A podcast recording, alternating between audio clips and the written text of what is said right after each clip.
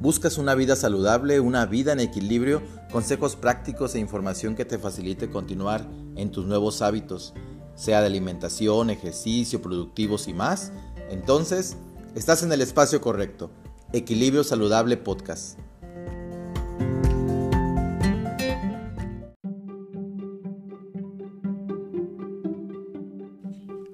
Bienvenidos a este cuarto episodio de la segunda temporada. Soy Germán Medrano y les acompaño como anfitrión de Equilibrio Saludable Podcast. Ya lo dijo Enrique Danz, profesor de innovación y tecnología. El valor de la innovación no está en evitar que te copien, sino en conseguir que todos te quieran copiar. Y para ejemplificar este punto te compartimos la historia que tuvo lugar en las Olimpiadas de México 68. El saltador de altura Dick Fosbury hizo algo jamás visto, saltar de espaldas. El mundo entero vio entonces por primera vez el salto Fosbury. Con su técnica heterodoxa, este atleta estadounidense ganó la medalla de oro y estableció un récord olímpico. Años antes, cuando el joven Dick practicaba su salto de espaldas en el instituto, sus compañeros se reían de él y decían que era un loco. Tuvo que ganar unas Olimpiadas para que le consideraran un héroe. Hoy en día, el salto Fosbury es la técnica de salto de altura que se usa en esta competición. El salto Fosbury nos recuerda dos cosas, entre tantas más que tú puedas descubrir. Ser perseverante a pesar de todo y trabajar en tu técnica. Dos características que definen también el trabajo de nuestro invitado de este episodio. Él es Mijail Irales, preparador físico de gran experiencia para hacer un entrenamiento a tu medida. Y en esta ocasión, en conjunto con Ángel Cortés, hablaremos del tema entrenamiento genérico versus entrenamiento patente.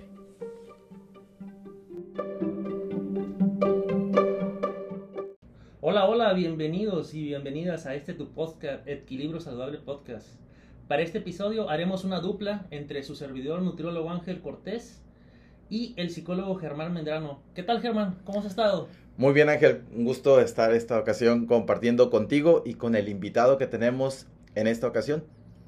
Así es que espero que, mis expectativas, sé que ya desde que lo hemos platicado, han sido cubiertas y rebasadas, pero ahora para la audiencia, cuando nos escuchen, se queden más que satisfechos, pero sobre todo con un gran contenido lo que vamos a platicar.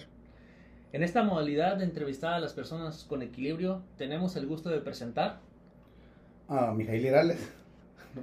Mucho gusto, Mijail. Pues este, pues cuál gusto, ¿no? Ya nos conocemos, ya tenemos rato trabajando con diversos clientes, este, diversos proyectos, desde entrenadores que hacen cultur desde personas que hacen culturismo, personas que hacen ciclismo, boxeadores, peleadores Muay Thai, a todos le hacemos. Este, les platico así poquito, este, Mijail es, este, es, eres licenciado en Sí, soy licenciado en Cultura Física. Este, muchas gracias Ángel por la invitación. Este, soy licenciado en Cultura Física y actualmente lo que hago soy entrenador personal y me dedico en temas de, de artes marciales, competencias en artes marciales, MMA y Sanda. Órale. ¿Nos podrías decir qué es, qué es lo que haces? ¿Qué es lo que hago? Interesante. Pues a grandes rasgos, transformar a la gente, no preparar a la gente que eso es el entrenamiento básicamente a cambiar desde el estilo de vida hasta el hábito. algo, algo que tenemos este, con, con Mijail, yo lo considero lo que yo le llamo por ahí este, un, un entrenador hecho y derecho, un entrenador que estudió. Actualmente nosotros radicamos en Cabo San Lucas, nuestra podcast escucha. Ajá. Eh, el, en Cabo San Lucas existen muy buenos entrenadores, claro, pero también existen, en la mayoría de, de estas personas son entrenadores empíricos. Eso significa personas que se hicieron.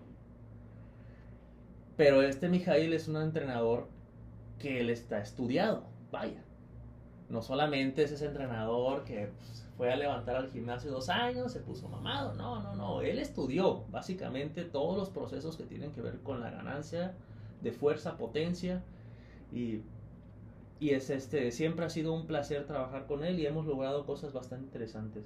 Pero desde tu punto de vista, ¿cómo llegaste o por qué llegaste hasta aquí? ¿Cómo llegué hasta aquí? No, pues fue la curiosidad, ¿no? De, siempre me llamó la atención el deporte y empecé a practicarlo a temprana edad. Y este, y pues afortunadamente tuve muy buenos entrenadores que tanto me enseñaron desde la teoría hasta lo que era la práctica, lo veía, ellos nos, nos explicaban prácticamente qué estábamos trabajando y qué estamos desarrollando con eso. Hasta que concluí mis estudios en, en la universidad y este, y veme aquí, soy, es esto ahora. Ah, muy bien. Al- algo curioso que trabajo con, con Mijail es que yo le mando clientes y básicamente les digo, mira, esta persona te va a calcular tu rutina acorde a tu fuerza, tu potencia, tu flexibilidad, tus gustos. Y va a ser una rutina totalmente distinta en objetivos para ti que lo que fuera ir al gimnasio a levantar el clásico 4x12. Y para el día de hoy hemos titulado la, la entrevista, el, el podcast, Entrenamiento patente versus entrenamiento genérico. Y quisiera hacerte la primera pregunta. ¿Cómo, ¿Cómo puedes explicar la diferencia entre una programación genérica y una de patente? Fíjate Ángel que tocaste un punto muy importante. Eh, estamos muy acostumbrados a trabajar bajo sistemas, bajo sistemas que nos han enseñado o que nos han he- heredado.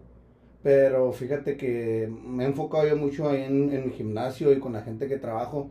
Aplico mucho el principio de individualidad, que es conocer primeramente las carencias de las personas para poder así determinar qué es lo que puedo trabajar con ellos. Es decir, ver primeramente si ellos, antes de, de buscar un, un objetivo físico, tienen las, las cualidades técnicas para poder llegar a ese objetivo o si tiene los hábitos como tal para poder hacerlo, si no empezamos a trabajar ahora sí que desde la raíz, desde adentro. Y pues aquí hago una plática con ellos y los, los testeo, los testeo básicamente y, y de ahí me voy, me voy dando cuenta de lo que son sus fortalezas y, sus y sus debilidades. Hay, hay, una, hay una prueba muy curiosa que es la que yo comento con la gente que Mijail hace, que se llama la prueba de fuerza. Y básicamente, yo no sé cómo lo hace, te lo puedo decir. Él agarra y te pone a hacer en la prensa. En la prensa es un ejercicio donde pues básicamente te acuestas y empujas una plancha que va contra la gravedad contra ti y tú le empujas con todas tus fuerzas hacia arriba. Y le va metiendo discos. Y, y te va viendo, te dice, descansa 20 segundos, descansa 30 segundos. Y ya después de cierto tiempo te dice, te voy a poner lo que solo vas a poder hacer una vez. Y él hace su cálculo matemático, saca su, su calculadora científica, como esas de la SECU, Ajá. y te dice, ¿sabes qué? Tú puedes cargar 50 kilos, 200 kilos. Pero eso es algo muy impresionante. ¿Cómo has aplicado esta...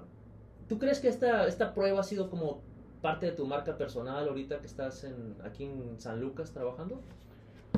Sí, definitivamente creo que, que, ha, ha funcionado bastante bien. Eh, me he dado cuenta que, que no todo el mundo aplica el, el test de esa manera. Aunque si bien es cierto, esto es lo que yo he aprendido, te digo, durante mis años.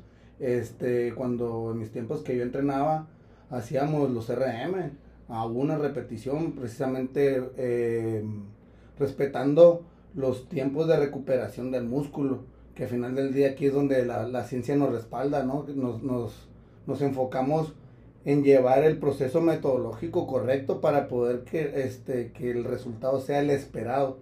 Más no lo puedo controlar porque son muchos factores que, que esto influye, pero eh, si bien es cierto nos aproximamos, nos aproximamos. Bueno, tal vez esto se sale un poco de la entrevista, pero pues estamos aquí con el experto, ¿no? Vaya la vela, a preguntar. Este, ahí eh, manejaste una palabra, el RM. Ajá. ¿Cómo lo, cómo lo puedes explicar simple para la audiencia? ¿Cómo lo puedo explicar? Pues es un gesto, ¿no? A tu máxima, a tu máxima fuerza, una repetición máxima. Y es precisamente lo que bien comentaste, ¿sabes? Este, um, vamos a poner un ejemplo. Eh, 100 kilos en la prensa, vamos, seguimos el ejemplo de la prensa. 100 kilos, llegaste a tu capacidad máxima que, es, el, es el movimiento, ¿no? Este, me, te aseguras que hayas hecho una buena técnica, te aseguras que hayas tenido una buena postura y que el recorrido haya sido correcto. Entonces de ahí ya puedes determinar si es su RM máximo o no es su RM máximo.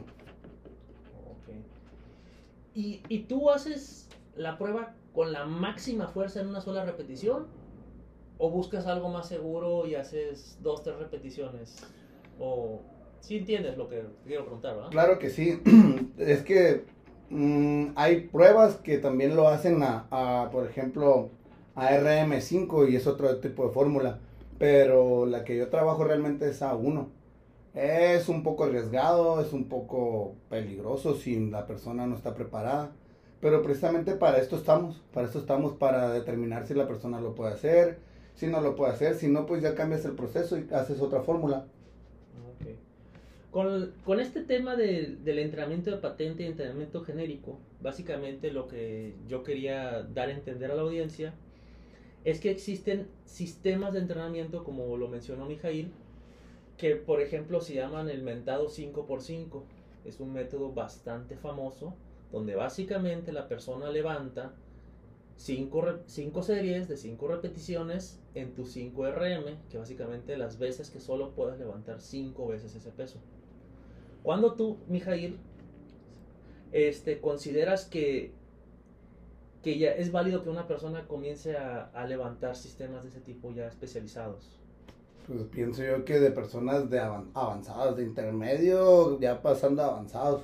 ¿Y qué consideras una persona, como qué tiempo o qué características cuenta una persona que es novata, intermedia y una avanzada?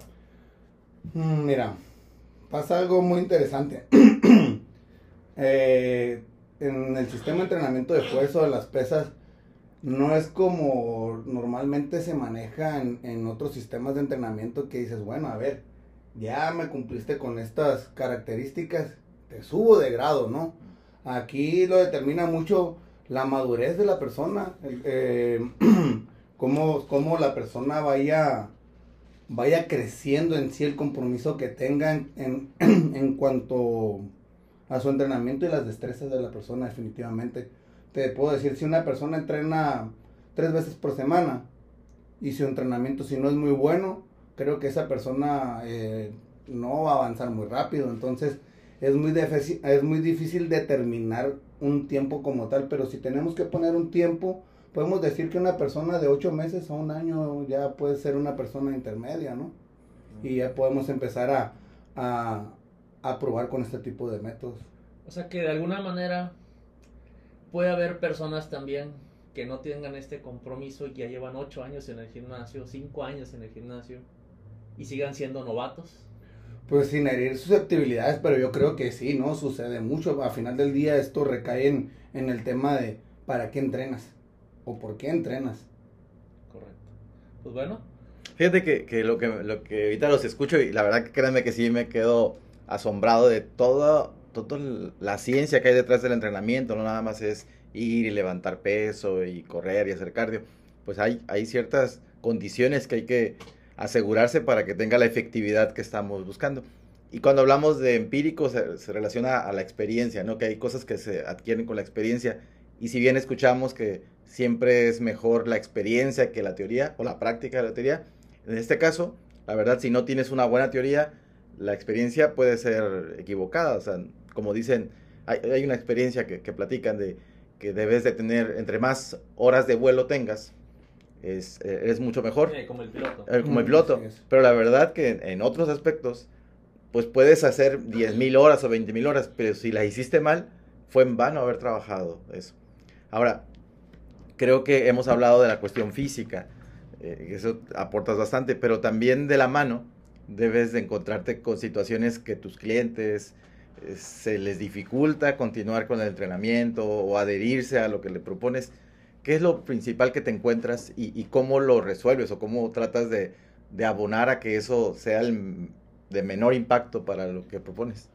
Uh, dos cosas muy importantes en las que yo me enfrento son hábitos. Esa es una es hábito. El hábito y el segundo es el ritmo de vida que llevamos. El hábito, ¿por qué? Porque todo lo que viene detrás de esta palabra hábito se refleja en excusas y en pretextos. Es decir, eh, a veces el, entrenamiento es muy celoso y es, es, muy exigente. Si realmente quieres llegar al, al punto de lograr esas, esos resultados que a veces vemos por internet y todo este, este tipo de, de, de, objetivos, eh, tenemos que cambiar, retomo otra vez lo que comenté hace rato, eh, los hábitos. ¿Qué es lo que necesitas para poder llegar ahí? Ok, ya tienes el primer motor, que son las ganas. Ya tienes, eh, inició el primer chispazo que es la motivación. Pero después de la motivación, ya vienen otras cosas que muchas veces no seguimos trabajando, ¿no? O sea, vienen, hay que trabajar otros músculos que son la constancia, que son la determinación, que son la persistencia. Y todo esto van formando los hábitos. Básicamente esa es una y pues las jornadas laborales. Yo tengo una frase por ahí, a lo mejor se la copia a alguien. Ajá. Dicen, cuando no tengas ganas de entrenar, entrena sin ganas. Sí. Pero entrena. Claro, sí, porque la, la motivación pues sirve, es el chispazo inicial, pero no se va a mantener, porque aparte la motivación va de la mano con nuestras emociones. Te sientes contento, te sientes entusiasmado en fin de año, que es lo más común, y andas haciendo tu plan de que no, ahora sí, se les acabó su gordito. Y la verdad, ah, en febrero te das cuenta que no, y, ya dices, no, mejor ya me espero, ya no voy al nutriólogo, ya no voy al entrenamiento. Y lo cierto es que necesitas generar como un sistema, ¿no? Y ese es el, hábito, generar ciertas acciones, aunque son repetitivas, pues como lavarse los dientes. No, no, es algo que tengas que pensar, me voy a lavar los dientes, ¿no? Y a lo mejor el motivo no es principalmente mantenerlos limpios y blancos, sino que dices, es que me huele mal el aliento, y ese es mi, mi motor o, mi razón para lavarme los dientes. Entonces, igual... no vas a estar hablando. bueno, lo cierto es que, estamos en un espacio cerrado y, y, se sienten más los olores. Pero lo cierto es que eh, lo que tú hablas del sistema de hábitos es súper importante. Y entonces la gente se encuentra a veces con esta resistencia, me imagino que pues logras a veces librar e, ese obstáculo. ¿Y cómo, cómo puedes considerar ¿O qué, les comentas a tus usuarios, a tus clientes, cuando tienen como un sistema o un, estilo de vida como muy apretado? Sobre todo, pues normalmente te invitan a salir. ¿Qué, qué recomendaciones les haces? Trato, mm, fíjate que no, no busco saturarlos tanto de información. Solo pienso de esta manera que ellos no necesitan saber todo lo que estoy haciendo. Si bien necesito explicarle para que sepan el proceso, sí, pero, pero no necesito llenarlos de tanta información. Si bien le digo, por ejemplo, pequeñas, pequeñas palabras que les pueden servir, por ejemplo, oye, es que mm, eh, quiero salir o necesito, o pues, es que si es necesario, al final del día como seres humanos somos integrales, no es lo mismo, no es nada más tu vida es entrenamiento, ¿no? Entonces, pero ¿qué puedes hacer? Va a salir un rato, pero tienes que poner ahora sí que en una balanza qué es lo que más quieres, hasta dónde vas a llegar y si, y si estás consciente que si eso que estás haciendo te va a ayudar para esto, ahora sí que qué pesa más para ti. Claro. Pues sobre todo, creo que lo más difícil siempre es la cuestión de la alimentación, ¿no? Los, los antojos, porque a lo mejor descansar o no ir a entrenar no tiene un impacto tan, tan fuerte como darte un atracón o irte a comer eh, alimentos como, no sé, hamburguesas, cosas que, sabes que no te ayudan a, tu entrenamiento. ¿Cómo no, Germán? Bueno, sí. No, no, me, estás fallando, digo, ¿Cuánto tiempo aquí la hamburguesa es el alimento más completo que existe? Para que sigan viniendo con Ángel, lo más seguro. De hecho, justo eso iba a decir. Al final del día, yo ahí le paso la batuta al experto en alimentación. A mí me dice, oye, ¿qué puedo hacer? Mira, pues, comunícate con el, con el bueno, ¿no? Ahí en, en, temas de alimentación y al final del día, pues acá mi, mi camarada es el, es el experto. Pues ahí le juego, no crean mucho, ¿eh? Bueno, para no, para no irme mucho del tema, solo quiero tocarte un, algo que yo, es un consejo que yo doy como nutriólogo. Yo no soy experto en entrenamiento. El, a la hora de estar levantando, se ha estado moviendo en redes sociales mucho, sobre todo en americanas, que son como que ahorita como que los, los top en, en este tema del desarrollo muscular. se está moviendo mucho acerca de a qué punto llegar en el levantamiento. Hay una palabra que se utiliza mucho que se llama el fallo. Llega al fallo. Y básicamente en el gimnasio se conoce como que estás levantando hasta que ya tus musculitos comienzan a temblar. Temblar y ya no puedes mover. Yo considero que existen dos tipos de fallo, pero esto es empírico, vaya, ¿no? Este, uno es el fallo muscular, que definitivamente es que tu músculo ya no pueda generar la contracción suficiente y esté completamente y esté relajando, tiemble, tenga una especie de microespasmo y ya no levante. Y dos, el fallo técnico. El fallo técnico es como se dice cuando ya comprometes el movimiento.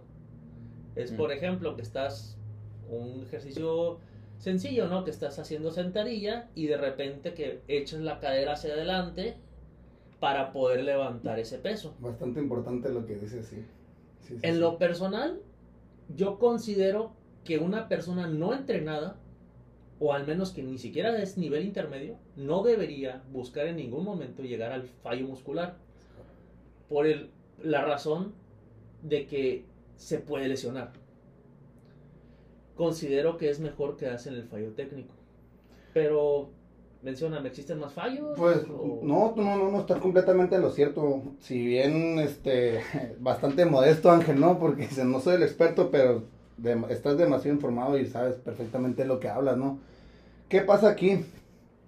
al, al poner una carga de trabajo bastante excesiva al cuerpo, sucede algo importante el sistema nervioso también se, se, satura y esto genera lo que es la falla técnica, como bien dices, te lo puedo poner un claro ejemplo de fatigas extenuantes, un boxeador en el doceavo round, un maratonista en, los últimos kilómetros.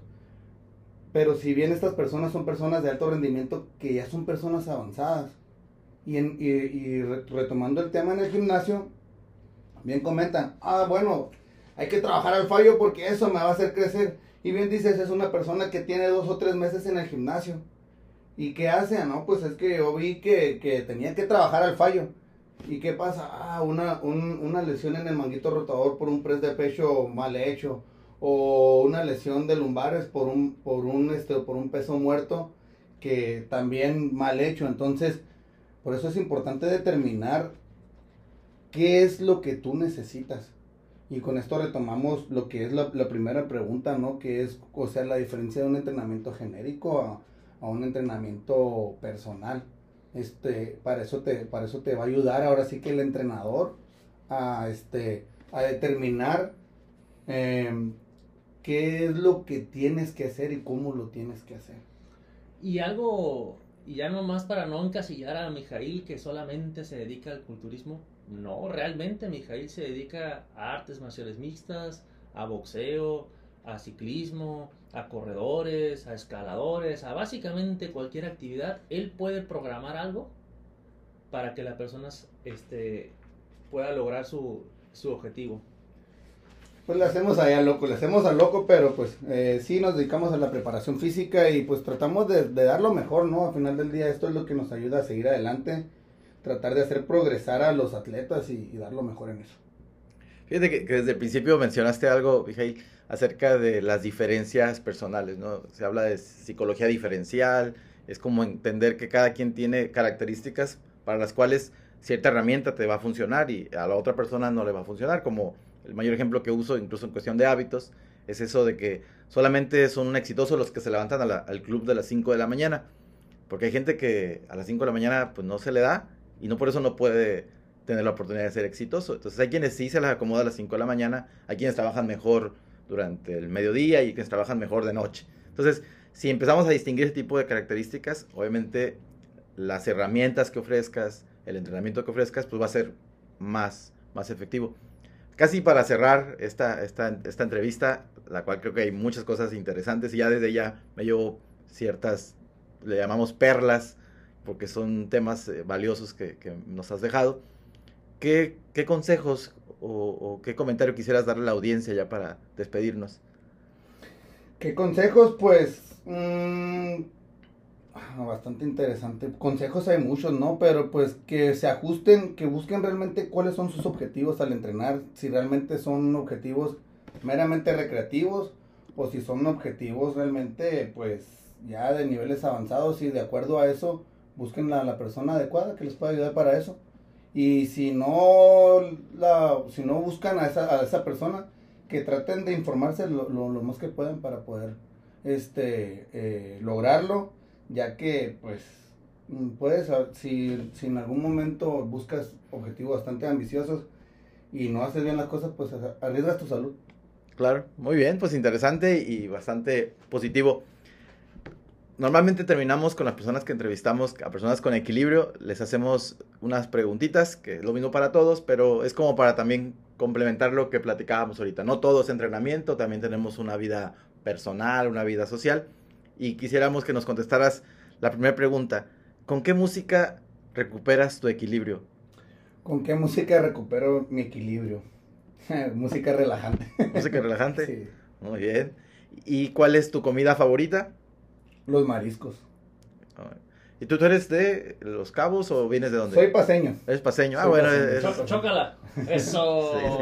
yo, yo, soy, yo soy chollero por adopción, ya tengo 40 años viviendo aquí en Los Cabos. ¿Qué lugar te ayuda para conectar contigo, Mijail?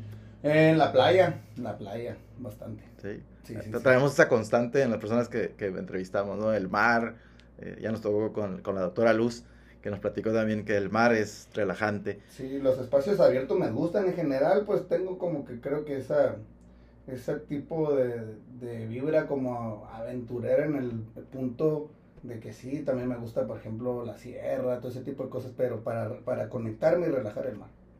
Perfecto. Y ya que hablamos de hábitos, ¿qué hábitos tú consideras que ya tienes dominado? Con el que te puedes lucir y decir, yo, este, la verdad, ya está más que consolidado. Levantarse a las cuatro y media de la mañana. La voluntad.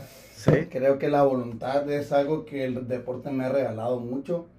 Eh, la voluntad de, de, enfrentarme, ¿no? A veces a retos, ese, a, las incertidumbres que a veces nos, nos exigen el, el deporte. Si algo me ha regalado es eso.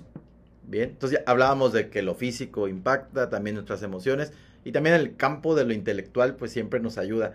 ¿Qué frase sin ponernos intelectuales, pero ¿qué frase a ti te, ha impactado o te ha ayudado en tu trabajo, en tu vida?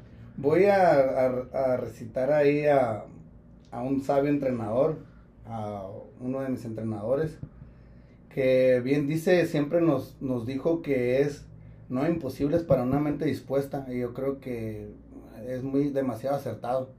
Aquí creo que activa un motor bastante importante que si realmente lo quieres hacer, lo logras. ¿Por qué? Porque busca los medios, busca las herramientas, busca las estrategias para poder hacer las cosas. Muy bien, pues dime.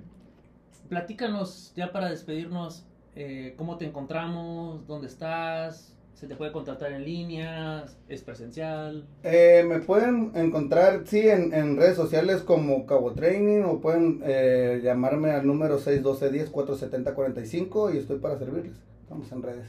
Perfecto. Bueno, en las notas del programa vamos a colocar tu información, tu número y tu página. Esta, en este episodio agradecemos que nos hayas acompañado. esperemos que no sea la primera y última vez que nos volvamos a, encontrar y a lo mejor ya en, temas más puntuales hemos atendido al tema de la actividad física, hemos tenido una charla creo que más que interesante y de aprendizaje. Por eso aquellos que buscamos un espacio para aprender, pues creo que equilibrio saludable lo puede ser. Es que si nos queda más que despedirnos y decirte que si buscas estar en equilibrio, busca que sea en equilibrio, saludable, podcast.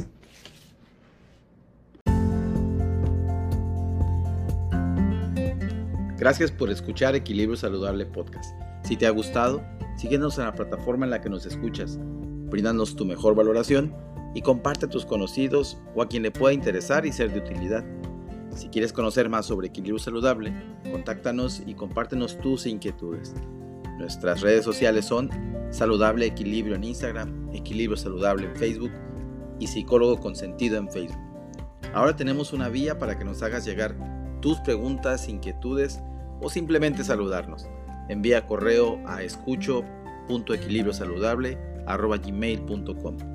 Sigue buscando y mantente en equilibrio.